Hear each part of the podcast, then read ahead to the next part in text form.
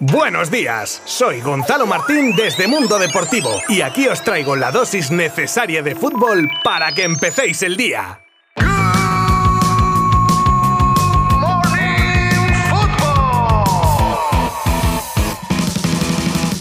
Muy buenas a todos, viernes 20 de mayo y toca cerrar semana en Good Morning Football y lo haremos como no podía ser de otra manera con las noticias de más rabiosa actualidad y más destacadas como nuevos detalles de la cumbre Barça-Valencia, el enésimo lío con el caso de Embelé, el nombre del posible sustituto de Mbappé en el PSG, las palabras de Ancelotti sobre el 11 que alineará en la final de la Champions y un montón de cosas más que os aseguro os van a interesar. Os habla Gonzalo Martín desde Mundo Deportivo. Bienvenidos.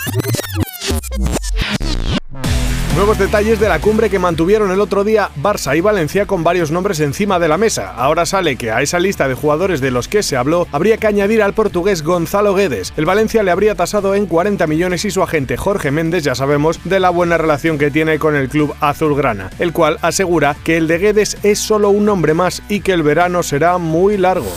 Y volvemos con un nuevo lío con el caso de Embelé. A la espera de la reunión que Laporta y los agentes del francés tendrán la semana que viene, regresa la incertidumbre ya que el presidente dijo esta semana en una entrevista que Dembélé ya tenía su oferta a la que debería responder y Musa Sissoko parece que no tiene conocimiento de dicha oferta. Pues otra vez uno dice una cosa y otro dice otra, pero ¿quién dice la verdad?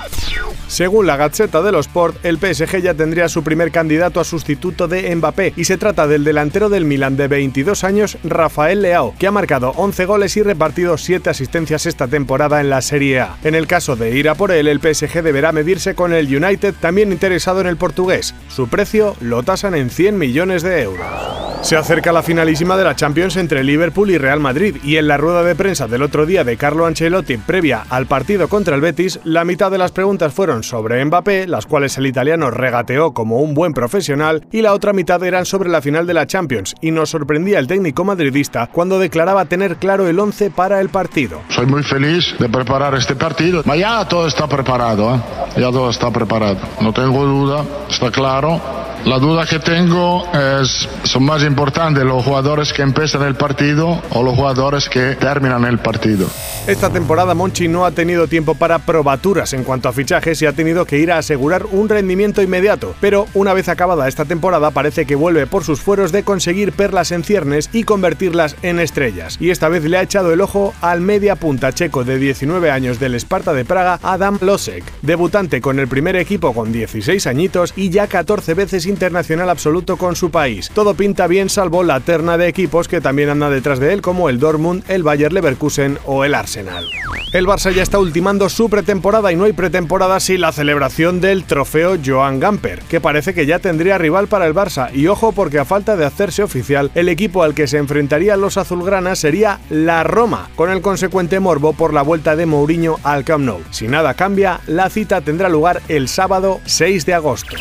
Malas noticias para Álvaro Morata y es que la Juve ha informado al delantero madrileño que no va a ejecutar la opción de compra y por lo tanto no hará efectivo el pago de los 35 millones al Atlético de Madrid para quedarse con el jugador en propiedad. Un dinero que el club italiano pretende destinar a otras incorporaciones como Pogba, Perisic o Di María. En cuanto a Morata, el Atlético deberá decidir si buscarle salida o darle continuidad tras la despedida de Luis Suárez.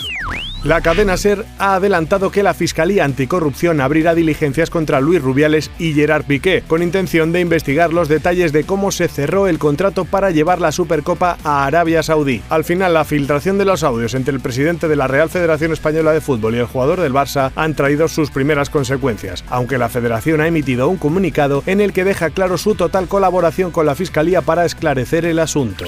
El Real Madrid anunciaba ayer de forma oficial un acuerdo estratégico y multimillonario con Sixth Street y Legends para la explotación del nuevo Santiago Bernabéu, un acuerdo que reportaría al club blanco unos ingresos de unos 360 millones de euros en un periodo de 20 años. Y terminamos con el vergonzoso. Lamentable y deleznable vídeo que anda por las redes sociales de cómo en Senegal una multitud de chalados homófobos propinaban una paliza a un joven homosexual que andaba por la calle. Todo esto alimentado por la negativa del jugador del PSG, Idrissa Gueye, a lucir el símbolo con los colores LGTBI en un partido en Francia, hecho penosamente apoyado por el propio presidente de Senegal, y parece ser que de gran parte de la población, que gritaban la homosexualidad no será aceptada en Senegal. Te digo yo, ¿por dónde les esas palabras a semejantes desgraciados? Por cierto, si encontráis el vídeo en cuestión, tened en cuenta que puede herir sensibilidades.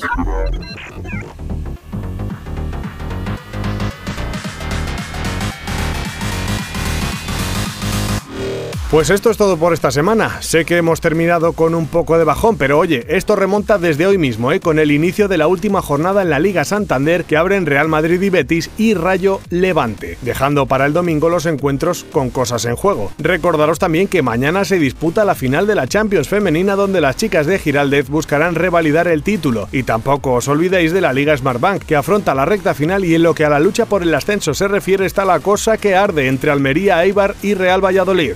Os dejo por hoy, pero para todo esto que os he contado y el resto de deporte de estos días os dejo en las inmejorables manos de nuestros compañeros de mundodeportivo.com. Abrazo virtual, buen fin de semana. Mundo Deportivo te ha ofrecido Good Morning Football, la dosis necesaria de fútbol para comenzar el día.